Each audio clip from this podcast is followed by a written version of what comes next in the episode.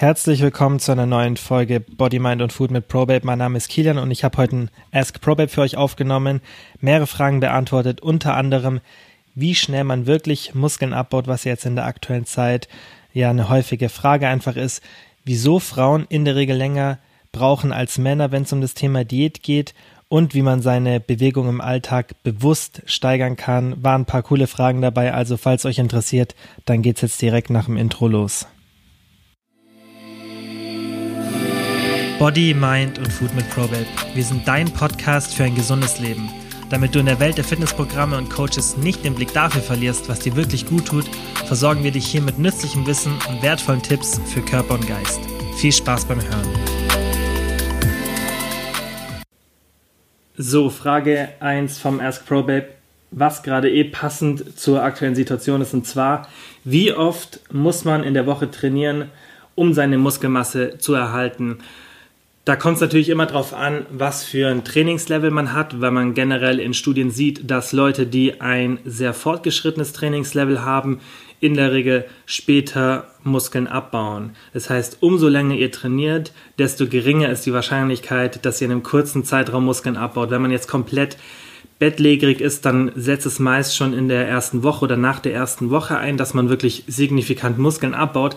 Wenn man aber aus irgendwelchen Gründen, wie jetzt zum Beispiel, sich nicht wirklich sportlich so intensiv betätigen kann wie sonst, dann dauert das in der Regel vier Wochen, weil man sich ja auch so allgemein bewegt. Das heißt, man läuft und ja, ist einfach nicht bettlägerig und dementsprechend ja, wird da auf jeden Fall was gegen den Muskelabbau getan, weil einfach die Muskulatur benutzt wird und dann setzt es meist so nach vier Wochen ein.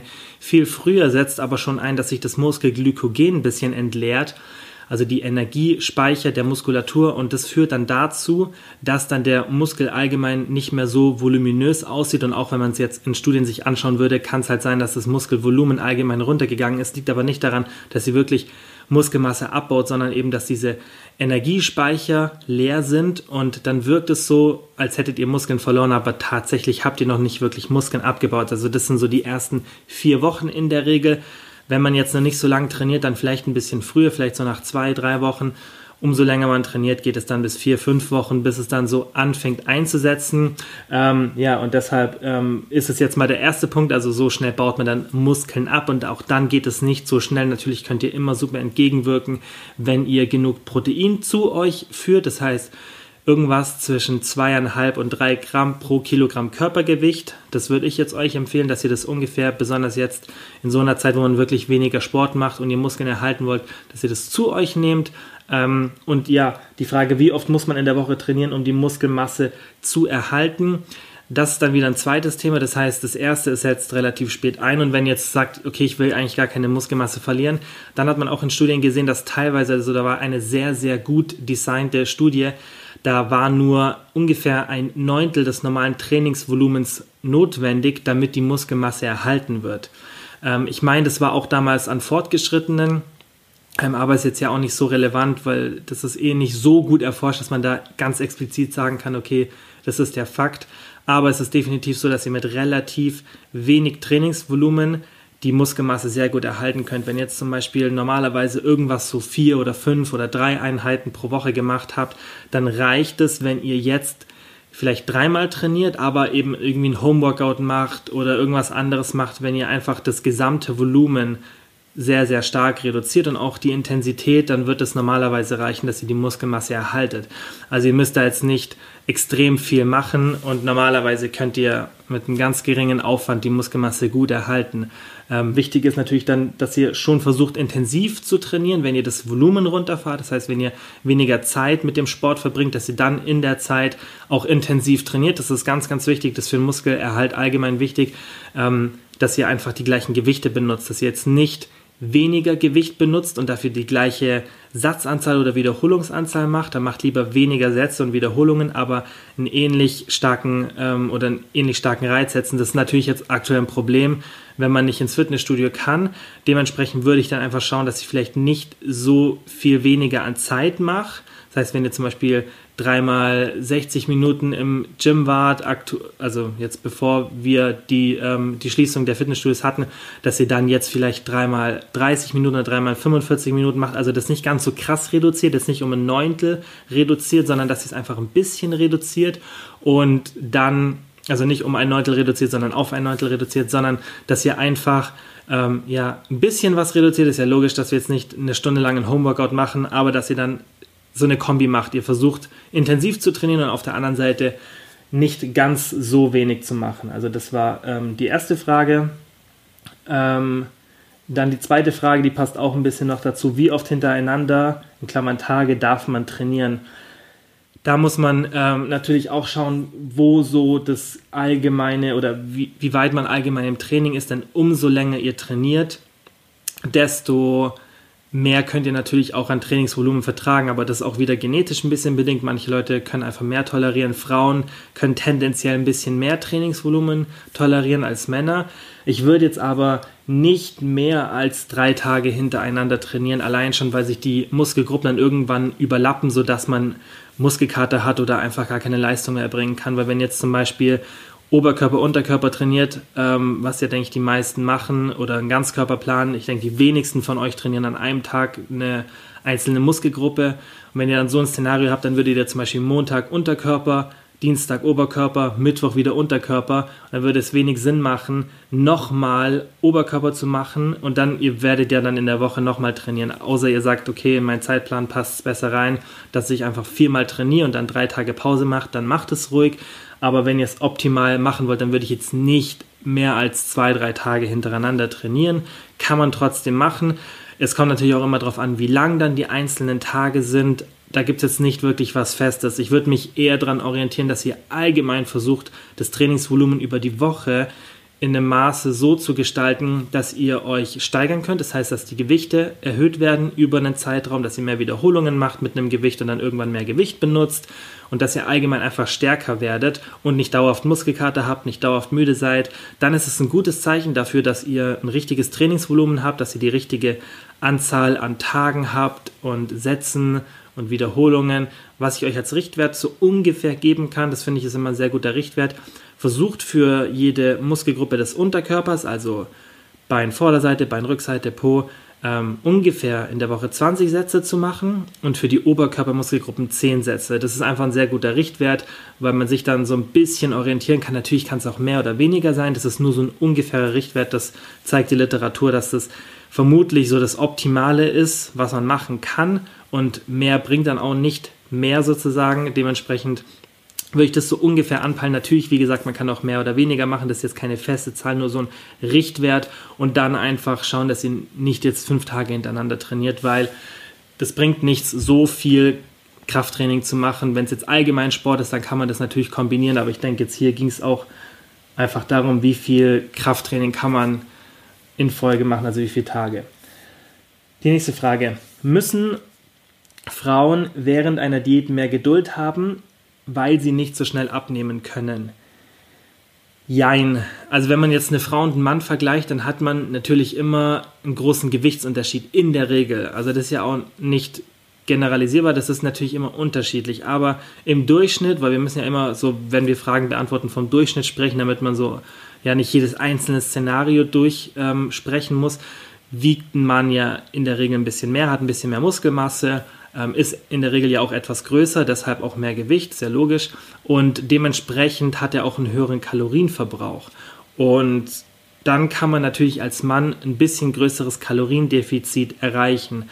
Ähm, dementsprechend ist es dann so, dass der Mann auch schneller Fett verliert. Das heißt, als Frau muss man schon etwas mehr Geduld haben. Besonders geduldig muss man einfach sein, wenn man eine sehr, sehr kleine Frau ist, die dann vielleicht auch nicht so viel wiegt, weil ihr vielleicht nicht irgendwie viel Muskelmasse habt.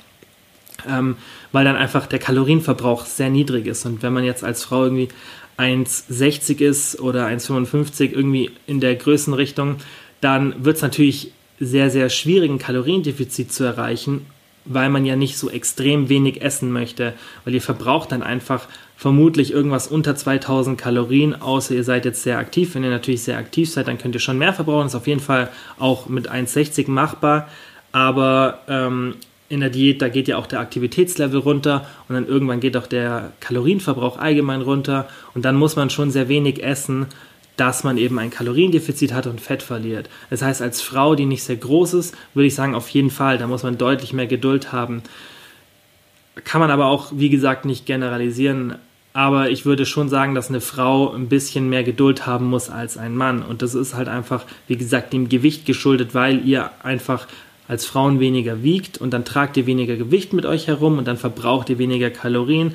Und dann ist es für euch nicht so leicht, so ein hohes Kaloriendefizit wie ein Mann zu erschaffen, weil wenn jetzt ein Mann irgendwie 80 Kilo wiegt und dann 3000 Kalorien verbraucht am Tag, weil er noch, noch sehr aktiv ist und dann 2000 Kalorien zu sich nimmt, was definitiv in der Diät für einen Mann machbar wäre, ist jetzt vielleicht auch nicht optimal, so ein hohes Kaloriendefizit, aber dann wäre ein Defizit von 1000 am Tag da. Und wenn man jetzt als leichtere Frau irgendwas um die 2000, vielleicht 2200 Kalorien oder auch ein bisschen mehr verbraucht, dann muss man schon sehr, sehr niedrig gehen, um das gleiche Defizit zu haben. Zum Beispiel, sagen wir jetzt mal, wir gehen von 2000 Kalorien Verbrauch aus, dann müsste man 1000 Kalorien zu sich nehmen, damit man das gleiche Kaloriendefizit hat. Und das ist dann schon sehr heftig, weil 1000 Kalorien ist sehr, sehr wenig.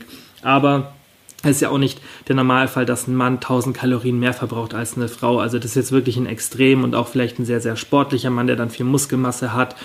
Ähm, das kann man, wie gesagt, nicht so über alle Gruppen gleich sagen, aber was definitiv so ist, ist, dass eine Frau in der Regel immer ein bisschen mehr Geduld haben muss, wenn es um das Thema ähm, Diät geht.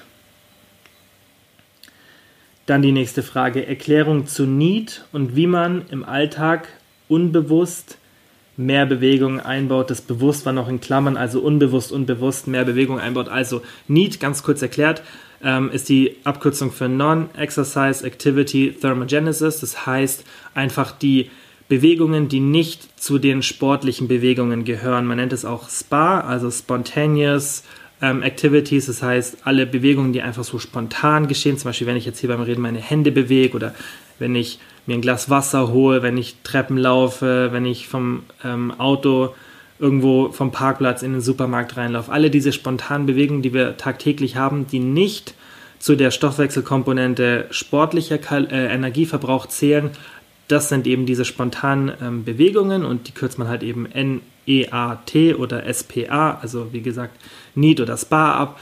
Und ähm, diese Bewegungen sind sehr, sehr wichtig, besonders in der Diät. Und ähm, ja, jetzt war die Frage, wie man das bewusster in den Alltag einbaut.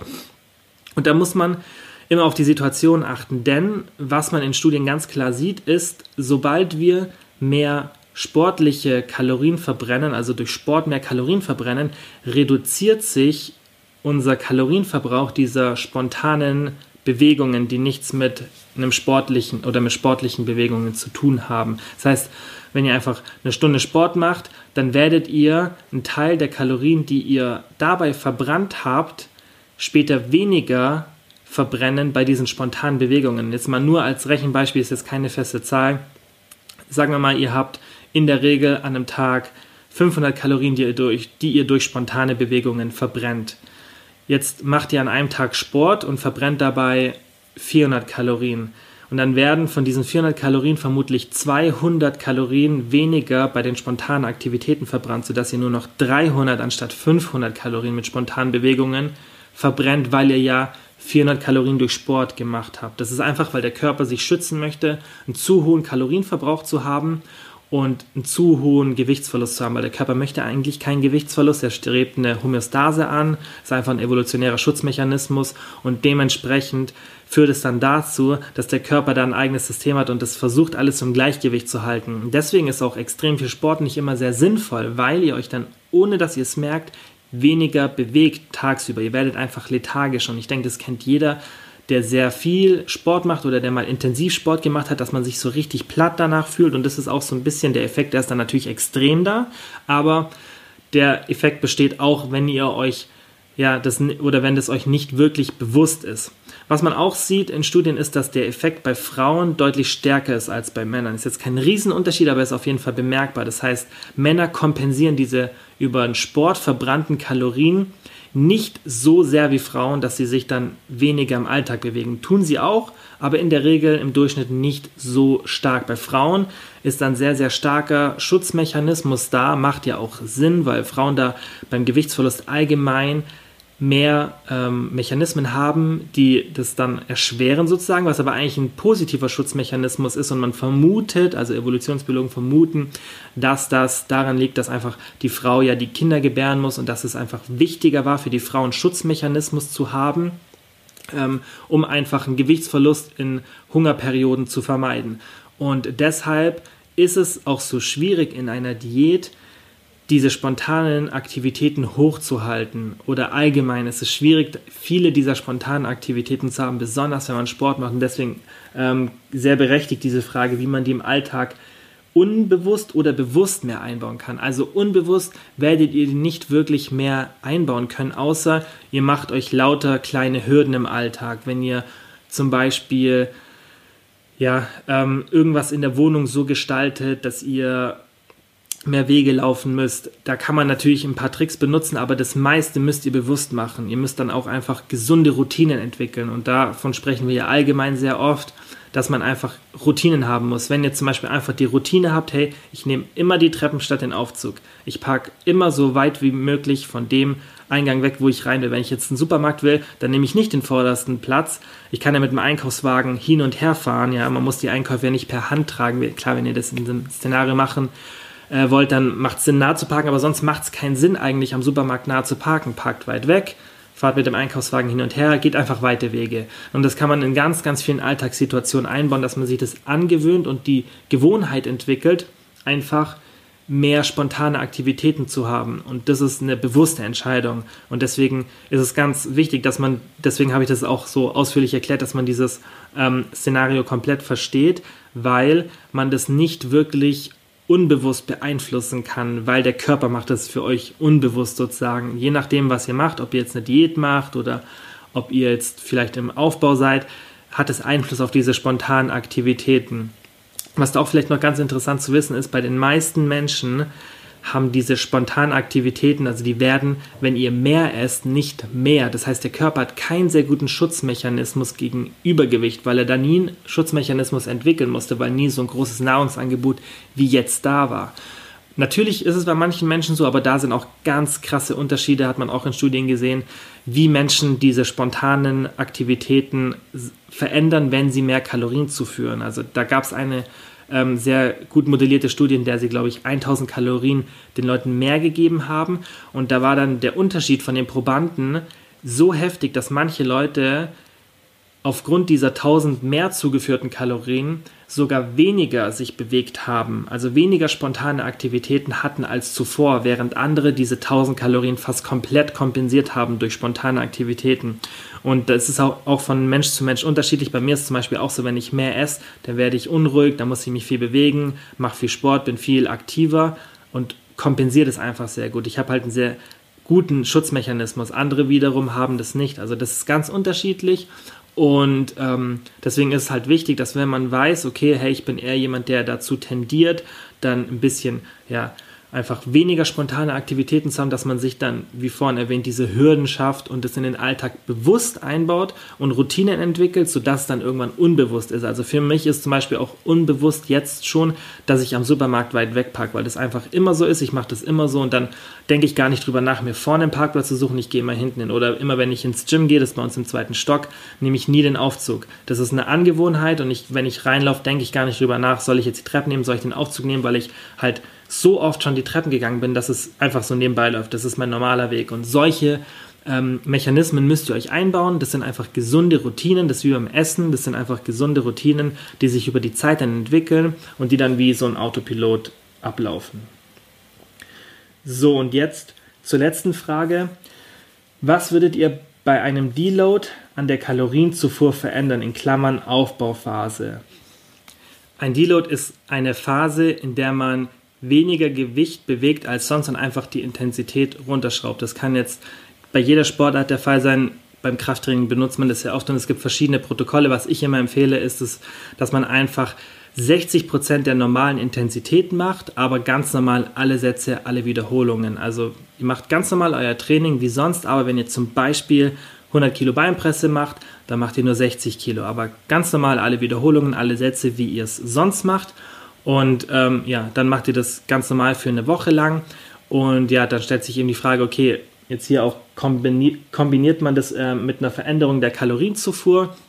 Ich würde euch empfehlen, alles gleich zu lassen, weil wir sind ja alles in Anführungszeichen nur Hobbysportler und da muss man nicht so genau planen. Das würde ich vielleicht machen, wenn ich Profisportler bin, aber es macht wenig Sinn, da jetzt so viel umzuplanen für eine Woche. Plus, ihr müsst ja mal überlegen, das, was ich ja vorhin auch gesagt habe, dass sich die spontanen Aktivitäten verändern, wenn sich das Sportpensum verändert. Und wenn ihr weniger Sport macht in der Woche, kann es gut sein, dass ihr mehr spontane Bewegungen habt jetzt in dieser Woche. Und dann kompensiert ihr diese weniger verbrannten Kalorien, was ja bei einem Deload vielleicht 100 oder 200 Kalorien pro Trainingseinheit maximal ausmacht, je nachdem, wie lange ihr halt trainiert, also wie lange eine Trainingseinheit ist.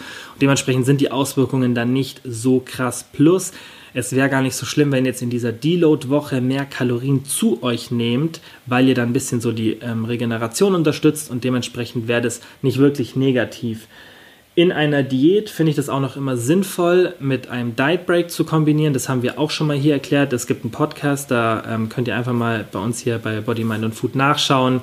Da habe ich auch schon über Diet Breaks gesprochen. Dann hört ihr euch einfach mal an, was so ein Diet Break ist, falls ihr das noch nicht wisst. Ganz kurz die Erklärung. Das ist einfach eine Phase in der Diät, in der man die Kalorienzufuhr kontrolliert erhöht, um sich einfach zu erholen. Einfach mal so kurz die Diät stoppt, um einfach die Hormonlevel zu normalisieren. Ähm, wie das funktioniert, erkläre ich da in der Folge. Und das bieten wir eben auch in der App an, die Möglichkeit, dass man das einstellt. Und ich finde es immer sinnvoll, so ein Diet Break mit einem Deload zu kombinieren. Muss man nicht, kann man aber sehr gut kombinieren, weil man dann einfach dem Körper mal eine komplette Woche oder auch zwei, je nachdem, wie lange man das macht, Erholung gibt und dann nicht nur so ein Diet Break macht, indem man mehr isst, sondern auch gleichzeitig das Trainingsvolumen, äh, die Trainingsintensität runternimmt und dann einfach dem Körper wirklich Zeit für Regeneration gibt. Und da finde ich das sinnvoll, die Kalorienzufuhr dann halt in der Deload-Phase zu verändern, aber auch nur, weil ich es halt kombiniere mit dem Diet Break. Aber sonst, wenn ihr Deload macht, macht den Deload einfach, lasst die Kalorien gleich. Ähm, wie gesagt, in der Diät sinnvoll, vielleicht mit einer Kalorienerhöhung zu kombinieren, die in der Form von einem Diet Break wirklich geplant ist. Genau. Das waren alle Fragen für heute. Ich hoffe, es hat euch gefallen. Schaut in die Instagram Story, da posten wir dann immer den Aufruf für die Fragen. Ja, und dann sage ich vielen Dank fürs Zuhören und bis zum nächsten Mal. So, das war's für heute auch schon wieder. Vielen, vielen Dank wie immer fürs Zuhören. Es würde uns mega freuen, wenn ihr den Podcast positiv bewertet oder einfach nur mit Freunden oder Familienmitgliedern teilt, dass mehr Leute von dem Podcast ja einfach erfahren. Und wenn ihr Fragen zu ProBabe habt oder unsere Hilfe wollt beim Erreichen eurer Wohlfühlfigur, dann schaut doch einfach auf unserer Website vorbei www.probabe.de. Falls ihr Fragen dazu habt, schreibt uns gerne auf Instagram eine DM oder kontaktiert uns auf den anderen tausend Möglichkeiten, die wir euch bieten, dass ihr mit uns in Kontakt tretet und dann bin ich ganz, ganz sicher, dass wir euch dabei helfen können, eure Ziele zu erreichen.